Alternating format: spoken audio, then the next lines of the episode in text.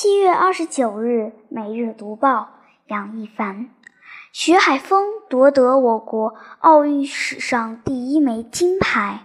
一九八四年七月二十九日，在洛杉矶奥运会上，二十七岁的射击运动员徐海峰为中国夺得第一枚奥运会金牌。《人民日报》七月三十一日头版头条刊发题为。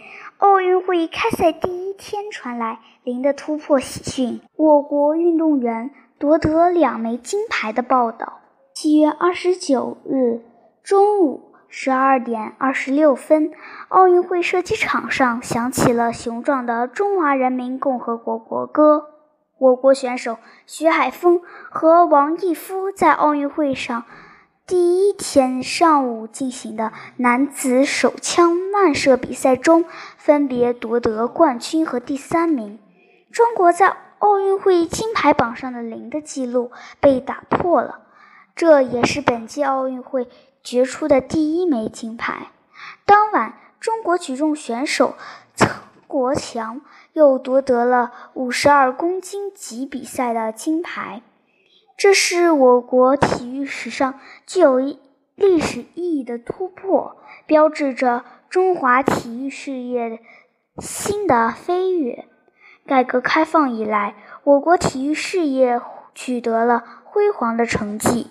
二零零八年，我国成功举办北京奥运会，并取得了五十一块金牌、一百块奖牌的历史性成绩，位列金牌榜首位。党的十八大以来，我国体育事业发展势头更加迅猛，全民健身蓬勃开展，竞技体育成绩显著，体育改革不断深化，并成功申办了2022年的冬奥会。在2012年伦敦奥运会上，中国体育代表团。创造了六项世界纪录和六项奥运会纪录。中国选手有八个项目历史上首次获得奥运金牌，十七个项目首次获得奖牌。中国运动员取得了境外参加奥运会的最好成绩。二零一六年里约奥运会上，中国体育代表团展现了追求卓越的意志品质。和昂扬向上的精神风貌，其中女子场地自行车、男子跆拳道等项目取得历史性突破。中国女排继2004年雅典奥运会后再夺奥运会金牌，更是极大的振奋了国人。